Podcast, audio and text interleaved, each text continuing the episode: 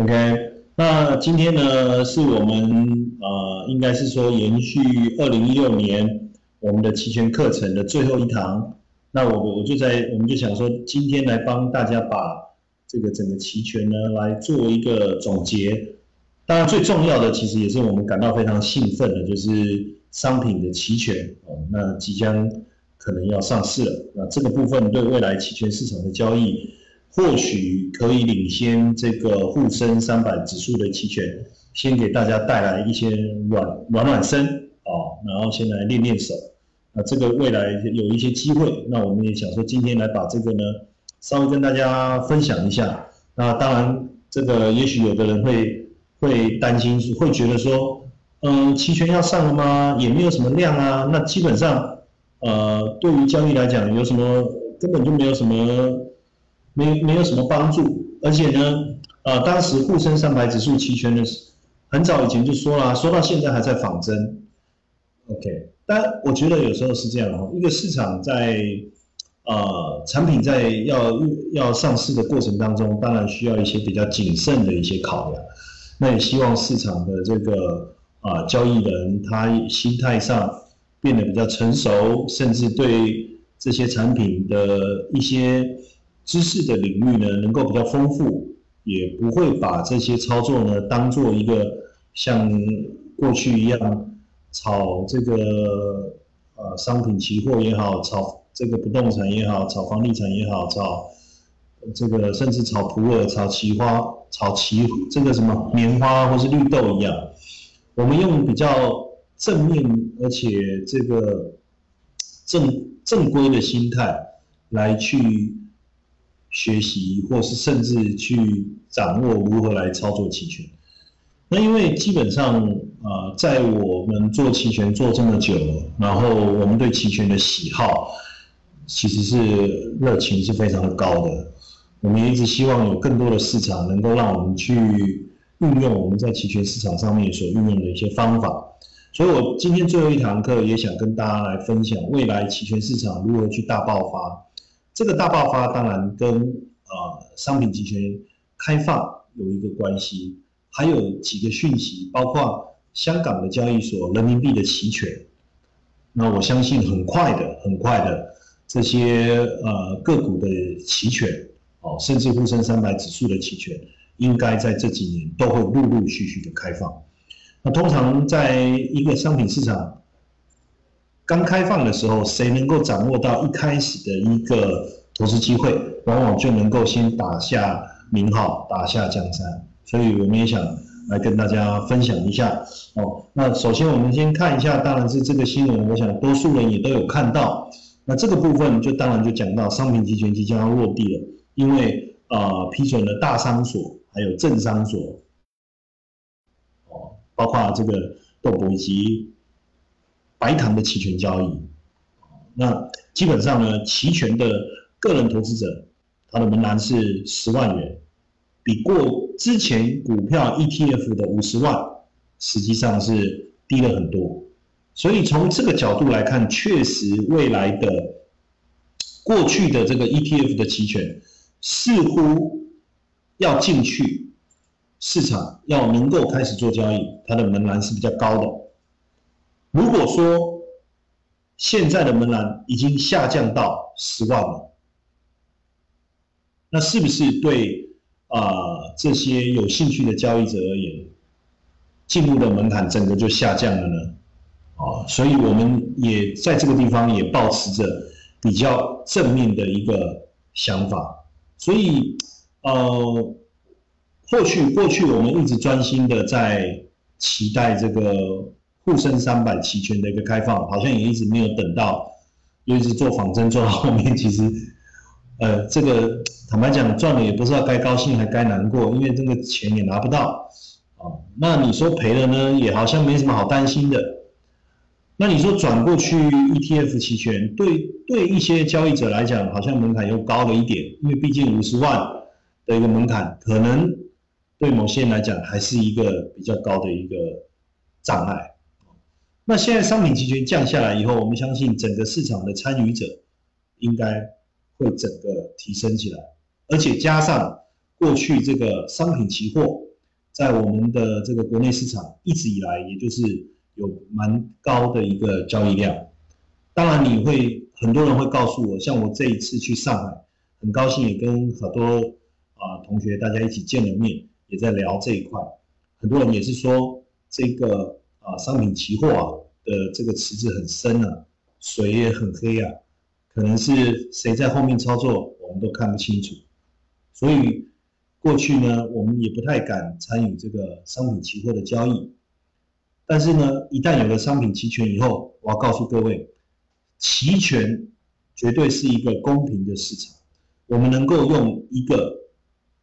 更小的风险去参与一个更大的一个机会。所以未来这个部分呢，我们等一下也可以再聊一下，为什么这个部分我们对它有一个很高的一个期望。嗯，另外一个。也让人感到非常这个振奋的一个消息，就是港交所呢要推出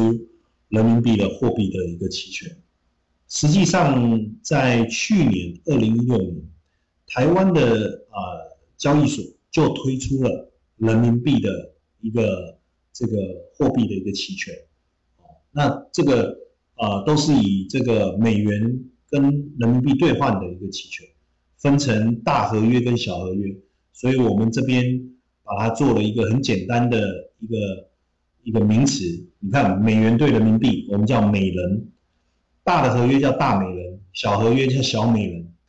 所以，可是呢，刚开始我们也蛮期盼的，可是实际上交易量并不大，甚至有时候一整天下来都没有量。但问题是，整个离岸的市场，人民币的交易量是非常非常惊人的。那所以，这个美元兑人民币的一个期权合约，有机会在今年的第一季开始做交易。如果真的实现的话，我觉得又是另外一个对期权市场来讲一个非常重要的一个讯息。我们再看这个过去这个香港交易所美元兑人民币的期货的交易量其实非常的大，五十三万八千千五百九十四张的一个合约。基本上大概约等于五百四十亿美金，或是三千七百六十亿元的人民币。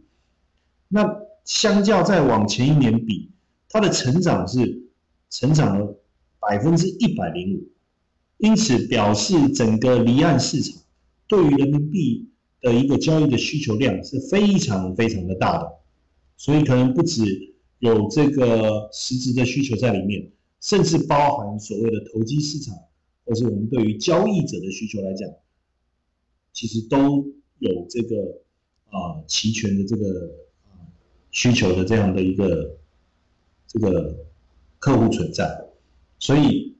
港交所要推出人民币的一个货币期权，我们其实是非常的期盼的啊，非常期盼的。来看一下资料，这个是啊场外美元兑人民币期权市场，你可以看到这是场外的。那场外的市场，你可以看到已经非常的惊人了，哦，已经非常的惊人了。在二零一零年的时候，只有零点零三十亿美金，到了二零一六年的时候，已经达到十八十亿，也就是一百八十亿的美金。所以，这个场外的市场这么大的情况下，为什么我们不把这个市场转成场内呢？转到场内以后呢，反而更透明、更公平。这个过去我们。啊，在期权的课程里面，我一直谈到一个为什么我们对期权市场这么样的热衷。我不晓得各位在股票的交易上，或在期货的交易上，股指期货也好，商品期货也好，有时候有没有有没有一种无奈的感觉？何谓无奈的感觉呢？本来市场是啊，如我们所分析的，它的趋势是很平顺的向上走，可是，一旦我们的这个啊多单呢开仓了以后，市场就莫名其妙的反转向下了。这个时候呢，持有期货的风险也随着杠杆的增加而大幅度提高。这个过是我们过去在交易上一直遇到的一个困难。我们不在乎做对的时候我们赚多少钱，我们担心的是我们做错方向的时候，当风险来临的时候，我会不会爆仓？那光这个点。在期权市场就非常的吸引人。以期权市场的买方来讲，做对方向，你的杠杆甚至还会比期货来得更高。杠杆越大，表示你赚钱的能力跟速度越强。但是随着杠杆的提高，我们的风险不是也增加了吗？不，不会，因为在期权市场，就买方的交易而言，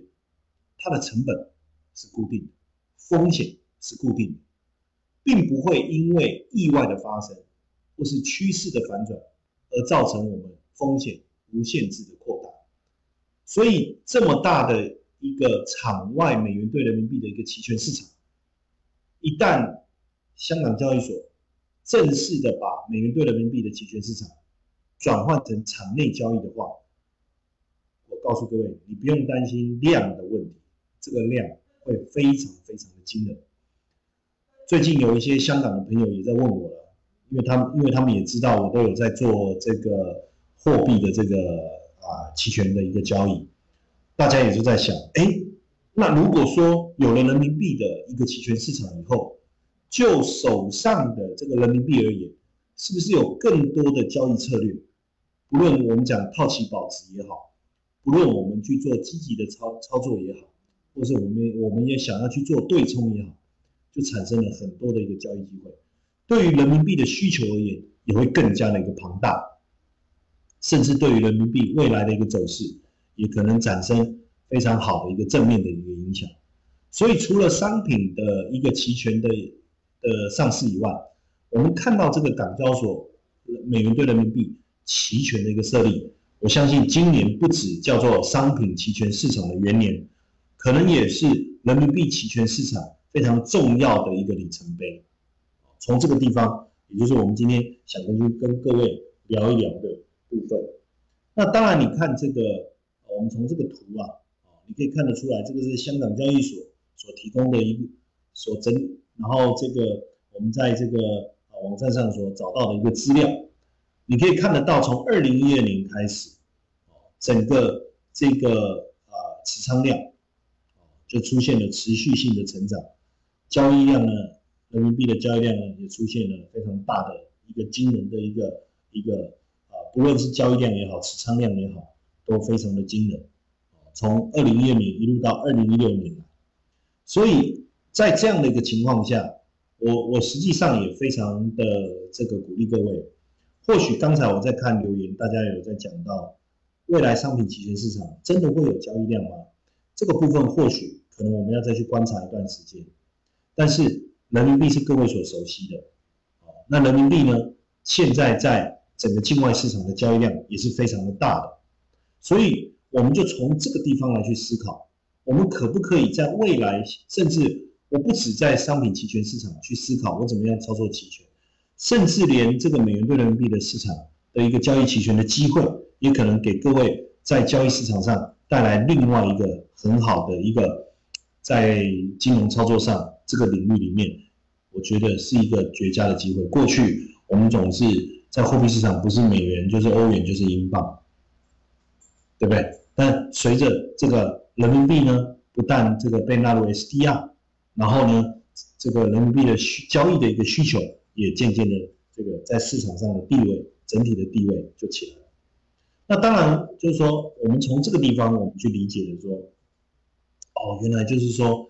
这个呃，因为商品期权的一个发展，还有这个这个人民币期权未来的一个上市，给期权市场带来一个绝佳的一个操作机会。但我想问的是，我们想理解的是说，期权投资真的有它的优势吗？我为什么不像以前过去一样，我很单纯的做我的商品期货，或是我很单纯的来做人民币的持有或操作呢？当然，因为期权投资绝对有它在不论是在现货市场或是期货市场所没有具备的所谓的一些优势。好，比如说第一个点，哦，在期权市场，我也可以把它合成。哦期货的多头或者是空头，我一样可以把它合成期货的多头或空头。诶，在这样的一个呃呃模式底下，在这样的一个模式底下，反而所用到的资金会更少，比原来使用现货偏多操作或者是期货偏多操作使用的资金会更少。甚至如果我们用深度实值来去取代现货做多，或是深度实值看跌的期权来去取取代这个现货放空，所占的资金更少，甚至呢风险更有限。哦，比整个期货相比起来，哎，所以在这个地方，实际上，呃，我们可以明白，这就是一个期权的杠杆的特性。这个杠杆的特性呢，反而能够让我们在这个期权市场取得比现货市场或者是期货市场更大的一个优势。但问题是，过去难道我们并没有，并没有在期货市场取得杠杆吗？期货市场照一样有杠杆，跟现货相比起来。但问题是，我们在做期货部位的时候，我们的杠杆是固定的。可是期权的买方的杠杆却有可能变得比原来你进场的时候更加的庞大。还有一个重点是，期货市场它是做绝对的方向，绝对的方向，方向看对的时候，能不能不断的扩大获利？我觉得这是一个疑问。而且既然是绝对的方向，如果我们持有这个期货部位的时候啊，这个部位没有明显的拉开距离，就是。跟我们进场的时候相比较的话，实际上也很难获利。但是期权呢，你可以当卖方，其中呢，在期权市场有一个最特殊的时间价值，这个我们在过去几堂课里面也曾经提过，你就可以利用卖方来赚取时间价值。当市场是震荡的时候，一样能够在这个地方赚到钱。还有一个是什么？你知道，有时候我们在看市场的时候。会出现一种现象，比如说你问一个这个对近期这个人民币走势的有观察的，你问他说，你觉得人民币未来还会有大幅的波动？哎，会哦，大家都觉得有可能哦。可是问题麻烦来了，它要它到底是价格要继续走高，还是价格要跌落？我们不知道啊，不晓得。我们并不知道说它的方向要往哪边走，但是我们肯定它会有大波动。我问你，这个时候有什么商品除了期权以外，能够帮助我们在这样的环境里面能够操作获利？其实并不容易哦，并不容易。问题问题是说，就即便有大波动，问题是我们方向看错，还是不会赚到钱呢？OK，这个是期货市场的旧思维。一旦进入期权市场以后，它的一些特殊的一些策略或者是交易的模组，其实即便方向我们无法指定，只要它的波动够大的话，我们也可以赚到钱。这个是我们在过去曾经有提过的，叫做同时买入的跨市交易。OK，那另外一个呢，就所谓的波动率的一个交易。波动率的交易，这个有别于过去我们所操作的期货或者是现货，原则上呢，实际上，嗯，就就这个市场的波动来讲，有没有一个产品可以在波动放大的时候能够让你去得到获利？其实并没有，期权可以做得到。甚至呢，我们说有时候我长期持有这个商品，比如说呃大豆，但那。现在价格好像出现走弱的一个迹象，我能不能我不我又不想把我的部位呢这个这个做一个调整，我能不能解套呢？可以啊，比如说 cover call 这样的一个策略，或者是说我能不能去对冲我的风险，或者是说我能不能去创增增强我的收益？我们所谓的套期保值，在期权市场里面要做这一块，它的效益。可能比这个期货要好非常非常的多哦，要好非常非常的多。那比如说我们举几个实际的例子，看这个图，大概各位可以理解，这个是近期美元对人民币，那这是离岸人民币的一个走势，对美元近近期人民币的走势。那我们也看到，就是说大家都预期这个美元对人民币的这个价格会持续的走高，也就是说，呃，人民币还是会持续的走弱。所以呢，我们也看到，确实人民币出现了一波美元对人民币出现了一波价格的上涨，虽然有一一些程度的一一个这个回档的一个修正，但是很快的呢又持续的上攻。可是，在我们蓝色的这个地方，第一个蓝色的圈圈这里，可能我们会心里面有一些疑惑，就是说，你这个啊美元兑人民币，我们叫美人好，这个美人还能继续涨上去吗？难道不会突然之间的下跌吗？但是我好吧，那我就说，如果你觉得会持续的一个价格会持续的走高，那好啊，你去做美元美人的期货，做一个啊开一个牛牛牛牛市的这个仓位啊，不敢，为什么？因为万一突然之间反转下跌的话，这个期货美人的期货部位可能就有爆仓的一个风险。我说，那既然你会担心它会突然的下跌，那你就进场去操作一个这个啊偏空的部位啊，不行啊，因为你看这个趋势这么强，看起来就是要持续的上涨。你看，在操作上什么都不怕，最怕就是犹疑不定，对不对？要涨还是要跌，拿不定主意，然后等到跌的时候就说，你看，你看，你看，哦，什么东西？月亮的脸吗？不是哦。你看这个人民币真的，你看走强嘞，也就是美元的这个数字呢下跌了，那又如何呢？你之前不是犹豫东犹豫西吗？一会想要啊看涨，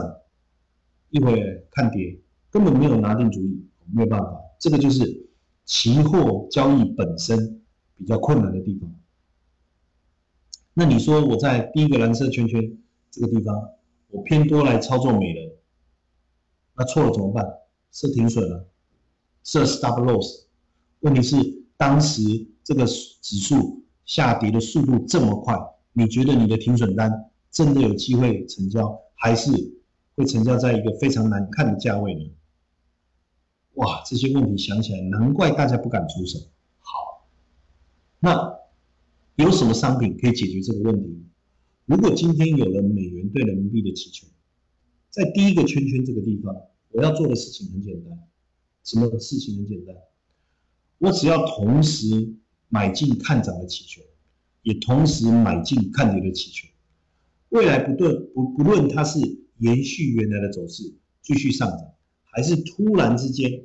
反转大幅度下跌，我告诉各位，我都有获利的机会。甚至很多人在说，这个美人的数字啊。急速的一个下跌，未来还是有可能反弹。OK，那当然反弹过后呢，它是要继续下跌，还是反弹过后就能够回到上涨的这个格局呢？我们并不知道。但是至少在反弹的过程当中，如果它的力道不强的话，我还是有机会运用所谓的 sell call，也就是卖方的策略，来去赚取它未来上涨力道不足的。时间价值的流失，哎，所以这样听起来，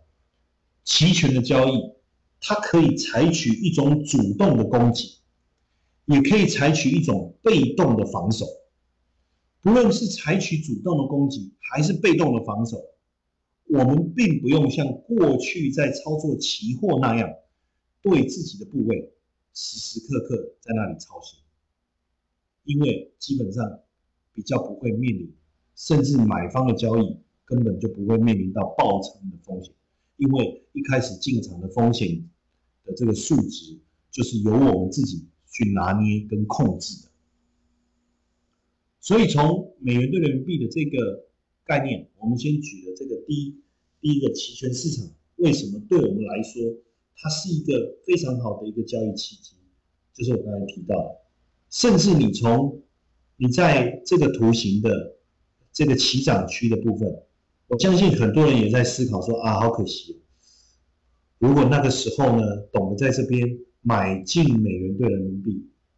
就能够在这一波，也就是将近半年的时间，大幅度上涨的过程中，带来很好的一个利润。那问题问题来了，为什么大多数的人不敢在这个地方出手来买进这个美人呢？会不会是考虑到杠杆问题所带来背后资金的风险？如果我们讲在一般的这个这个现在的这个期货市场，我们讲货币的市场，它的杠杆大约是四十倍到五百倍。四十倍是什么意思呢？如果我们从这段时间来看，美元兑人民币从六点七到将近七的这个过程，大致上大概是百分之三左右，对不对？大概是百分之三还是百分之三十？我算一下哦，六啊哦，百分之十百分之三十的话就八了，百分之三左右。那可能我们会觉得百分之三在货币市场上来讲，好像就是你跟你从股指期货或者是呃股价指数的一个观点来看，百分之三其实并不是一个呃很很了不起的事情嘛，因为毕竟这个百分之三花了。这个三个三个多月的一个时间，但是各位仔细想一想哦，如果说今天我们交易的杠杆是比较大的，比如说我的交易杠杆是百是四十倍，百分之三乘以四十倍，那就是百分之一百二十，百分之一百二十基本上早就把我的本金通通怎么样，通通赔光了。那如果我的杠杆是五百倍，五百乘以多少？百分之三，那更惊人了，那是多少？一千五，一千百分之一千五，一千五，那基本上是十五倍的概念啊十五倍的概念，也就是说，根本不用不用等太久，我一下子因为这个高额的杠杆，我的部位就会产生亏损。这个是过去我们在操作期货市场，为什么有时候我们的心脏没有办法太强的原因，就是因为当即便我在这个地方我看得懂，这个是一个很好的一个那个牛市开仓的一个机会，对美人而言，它是一个未来会上走上涨的一个。呃，交易的一个产品，但问题就是说，我们并没有办法有十足的把握去确认我们的期货交易会不会在这个地方出现一些可能会面临爆仓的一个问题。也就是说，风险往往有时候不见得是可控的哦，风险有时候往往不见得是可控的。但是如果在这个在这个环境底下，在这个环境底下，我们采用的是什么呢？我们采用的是这个期权的交易的话，我讲我可不可以去试试水温？我可以是不是试试水温？什么叫试试水温？就是用一，就好像说在战争的时候，我们派一个哨，这个探子跑去打探前面的情形，这样的一个概念。所以我在这个地方，我可不可以试试水温呢？那试水温，我有很多种做法，我可以买进看涨的期权。我也可以卖出看跌的期权，来去试看看这个市场有没有机会往上攻。所以光从这个这个啊美元对人民币的一个最近期走势的变化，我都觉得说，呃，各位不得，各位一定要，甚至你要很认真的去思考，怎么样好好运用接下来的这个市场一个期权大爆发的机会，不论是说商品期权的一个开始上市交易。还是港交所的人民币的期权，我觉得对我们来讲，未来都是非常好的这个交易的一个机会。那如果我从商品的角度来看，未来一定也会有黄金跟铜的期权，在我们这个啊国内的市场来看，那你看这是一个黄金近期的一个走势，看起来黄金好像有机会要反转，那逐步垫高的过程中。坦白说，我们也担心会不会实际上这个反转的多头趋势最后无法成立呢？最后还是回到原来的空头趋势呢？如果今天你要我去参与这个交易，这个持仓的部位是黄金的这个这个啊多头部位的话，基本上我告诉各位，我心理压力还是很大的，我心理压力还是很大的。但是你要知道，如果说今天我持有的是这个看涨的这个这个权利，这个看涨的这个期权，那我买进以后，其实我的风险在我进场的时候就已经可以估算了。我的最大损失其实就是我的风险。那它这个最大损失又不会无限制的扩大，因此我就可以利用当这个黄金的价格有一些回回落的时候，我就进场持有看涨的期权。为什么我们这个时候我们就敢做这件事情了呢？因为我刚才提到了，当意外发生的时候，它的风险并不会一直扩大。这里就是期权跟这个期货，我一直认为对我来讲非常给能给带给我安全感的一个产品的一个设计，一个产品的一个设计。那同样的，你看这个是近这最近原油的一个走势，你可以看到蓝色这个地方代表这个这个啊趋势的一个变化，也就是说每一个转折，这每一个转折，OK，都把走势呢越变越高。那也看得出来，价格一一路呢有创造出更新的价格。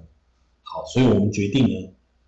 买进原油期货。好，可是当你买进原油期货以后，你就会发现我们开始会自己吓自己。为什么？你就对这个 K 线心里面多所质疑。你对这个 K 线呢，你心里面也会多所质疑。为什么？因为你持有了原油的期货的多单。我们通常。持有了这个部位以后，我们往往担心自己做错，所以也开始在找，希望能够，哎，不要这个真的是我们的这个我们叫杞人忧天嘛，对不对？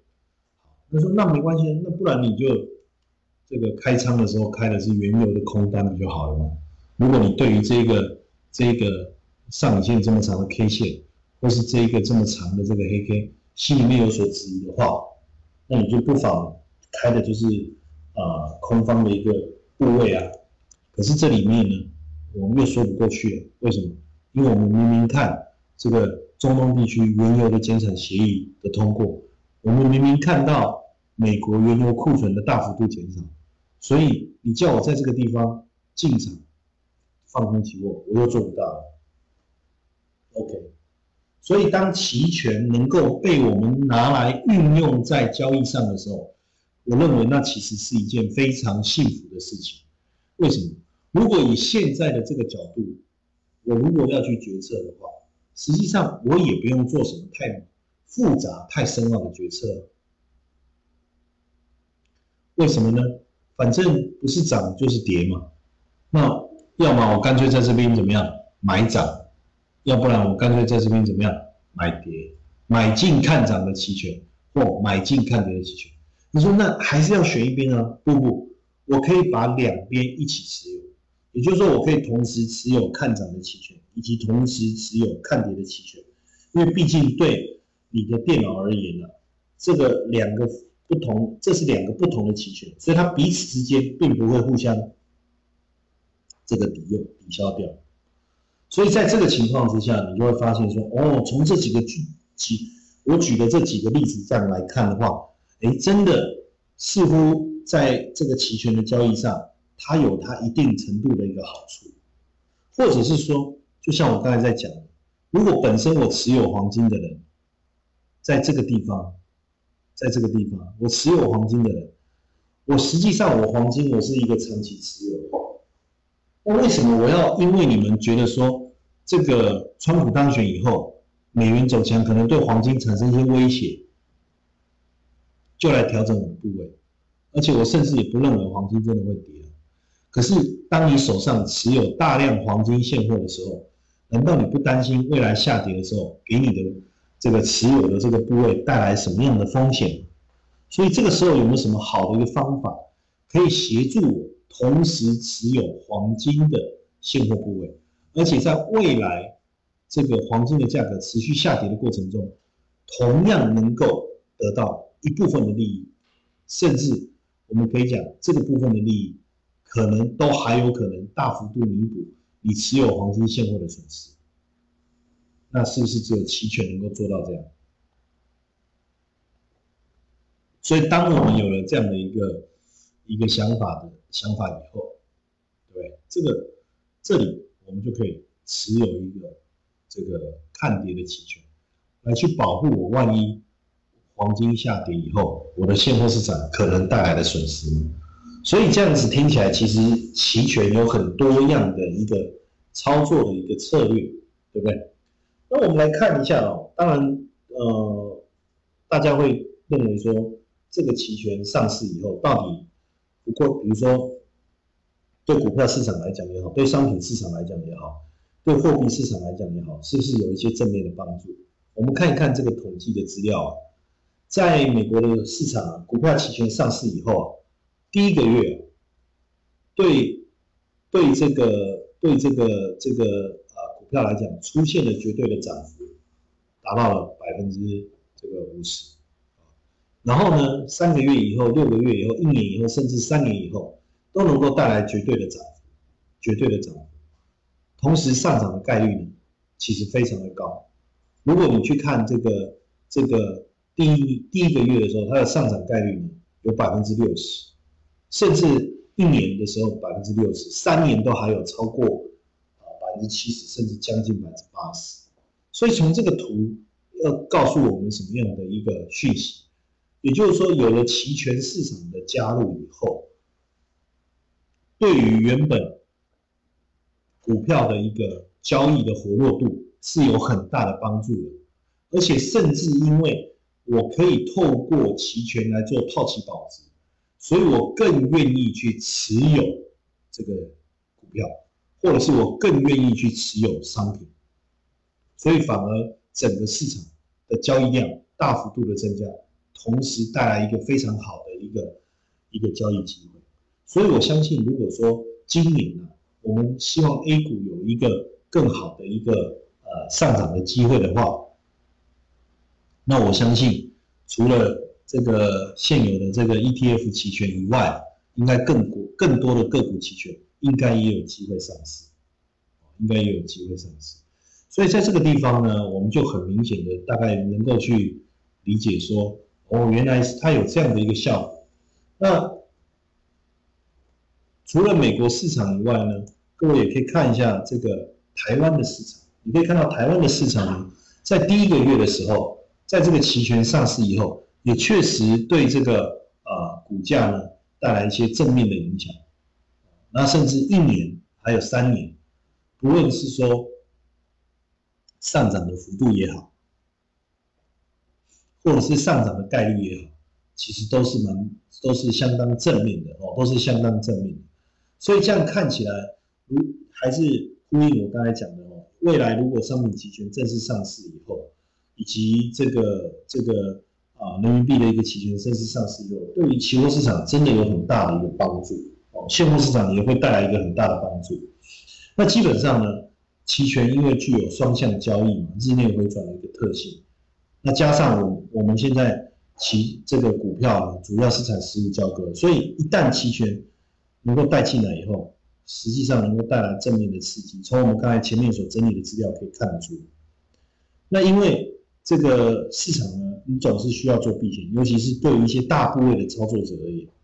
所以如果你看空股票或是某个板块，你也可以运用相对应的期权来实现套期保值，或者是规避指数。下行风险这样的一个一个功能，那当然对于一些呃资金比较大的，或者是说它的资产比较多元化的，实际上就可以透过这个期权的交易呢，来去啊做更细腻的，或者是甚至做风险对冲的这个样的一个投资组合。哦，那所以所以呃从我刚才的这个资料里面。从我刚才的资料里面，其实就是我们想跟各位讨论的，就是这一个呃期权的一个投资优势啊。那当然呃，对于没有呃，对于有这个呃期权交易的这些呃学员们来讲，学员们来讲，实际上呃，我我是非常呃提醒，就是跟大家分享这个讯息，也就是我们接下来的这个。呃，期权的一个市场的一个线线上的一个培训的一个机会。那当然，在期权的交易上，当然不止说你要运用这个这个啊技术分析的部分来去帮助你做这个交易，甚至就是说，在这个趋势的一个应用上，你也能够有比较比较呃好的一个判断，好的一个判断。那所以，我们接下来的这这一轮所所开立的这个课程呢，我们下个礼拜，下个星期呃，就是呃这个星期六，这个星期六我们就正式上课了哦，正式上课了。那包括你怎么做交易，交易的本质以及纪律，那你如何来透过这个盘带的分类来去掌握到交易的一个机会。那技术面的东西哦，当然包含了这个一般大家想理解的，但是我我要告诉各位，在技术面的一个运用上，有很多的东西我们可以告诉大家更有别于其他市场的一个交易模式，尤其是我们现在在做的一个市场里面，其中一个叫盘态的分类，可能过去各位都没有想象到。原来有没有交易机会跟盘态的分类是有很大的关系的。那如果说我今天对市场的一个交易，我能够有一个掌握度的话，我甚至把这个部分带入这个期权，我想对各位是非常有帮助的。那因为这个技术面的一个课程，我们这个礼拜就开始上课哦，所以如果各位有兴趣的话，欢迎各位来加入。那当然，在这个期权的一个实战的部分来讲，可能大家会一直觉得说。啊，过去的 ETF 的期权的量也不大啊，所以我们学这个到底能做什么？而且你看门槛这么高，但是我我刚才已经提醒，我刚才也提醒大家，商品期权的一个开放，它的门槛大幅度降低了。如果我们能够好好的运用这些期权的一些策略，能够如何来去运用所谓的买方的特性或是卖方的特性，我们将会比过去这么多年以来，过去的这些股票的交易者也好。这些期货的交易者也好，带来更多的一个操作机会，尤其是一般的投资人，尤其是些我们讲这些零散的客户，我们怎么样来运用期权来去扩大自己在市场上的一个获利呢？哦，那这个也是这一次的一个课程我们设计的一个重点。那基本上在上课的过程中，我们也会不断的啊带各位去做这个实际的一个练习，让你更能够深入去了解。我们教学的一个内容，OK，所以这个部分呢，如果各位有兴趣，你可以再实际的了解一下。那当然，期权课程的时间，我们开课的时间会稍微啊往后哦，会稍微往后。那这个课程的时间，如果啊，因为它这个网网页上哦没有完完整的去啊修改到，所以如果到时候各位想要知道最新的一个时间的一个修改呢，也可以在微信上再跟我做一个提问，好不好？那今天讲的内容部分呢，看看大家有没有什么问题想要做进一步的一个探讨。好，我等看看大家或是有没有什么想法，有没有什么想法想要来做进一步的探讨。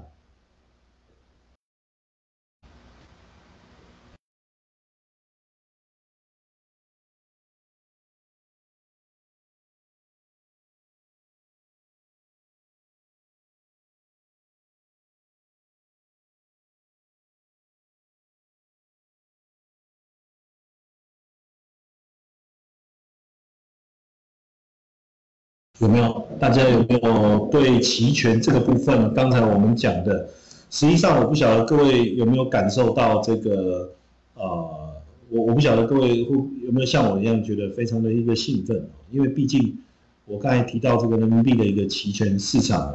它是一个一个非常大的一个市场哦。那有人提出来说，期权是谁定价的？那基本上呢？呃，我们就以比如说我们以近期的这个人民币来讲好了，那我们有一个所谓的这个行权价，也就是说，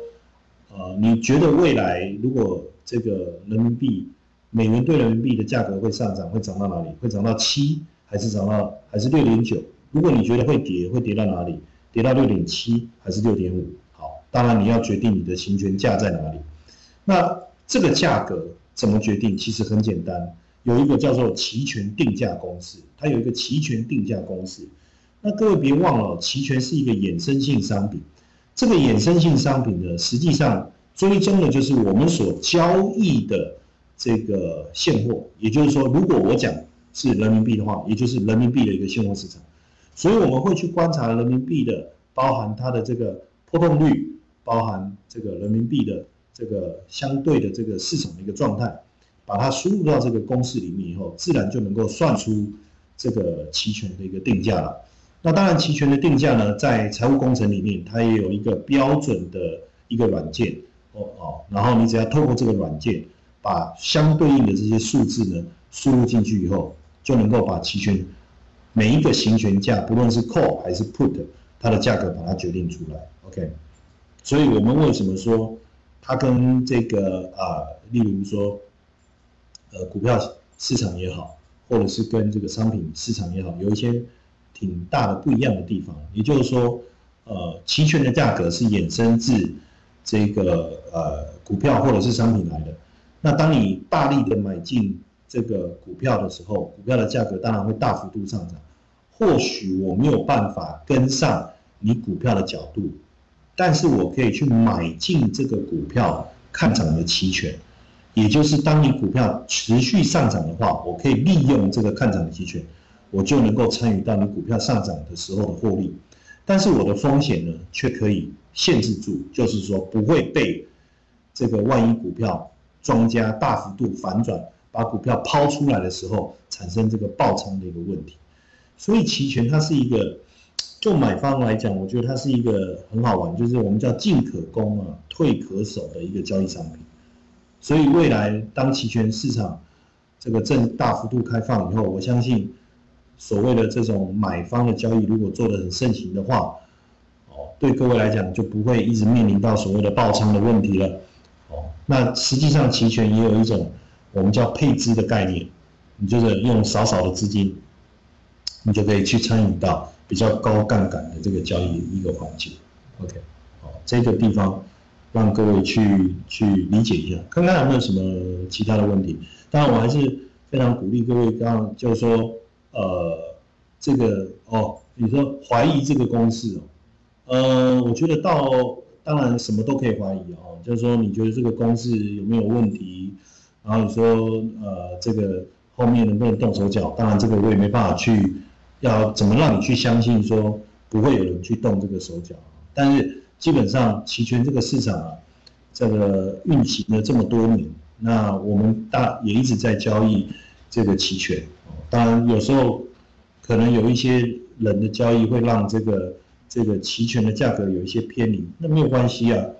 如果你看得懂这个报价的一个环境啊，你甚至可以利用很多的这个策略哦，或者是买卖的组合。来去把这个价格的偏差，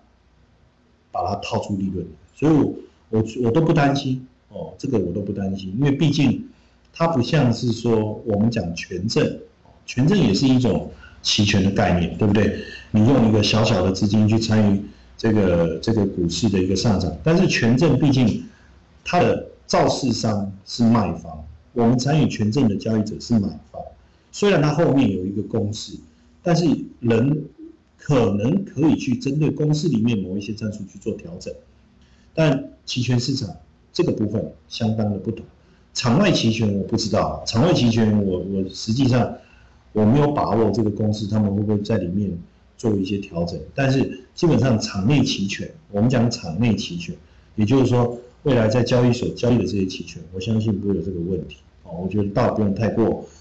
啊，这个叫做啊。这个这个叫做什么？以小人之心度君子之腹，这样讲可不可以？所以我觉得太多担心。啊，如果要做交易，如果它的公式真的有一些偏差，我们一样可以做一些策略，去把这个偏差去把它导正，然后得到相对应的利润。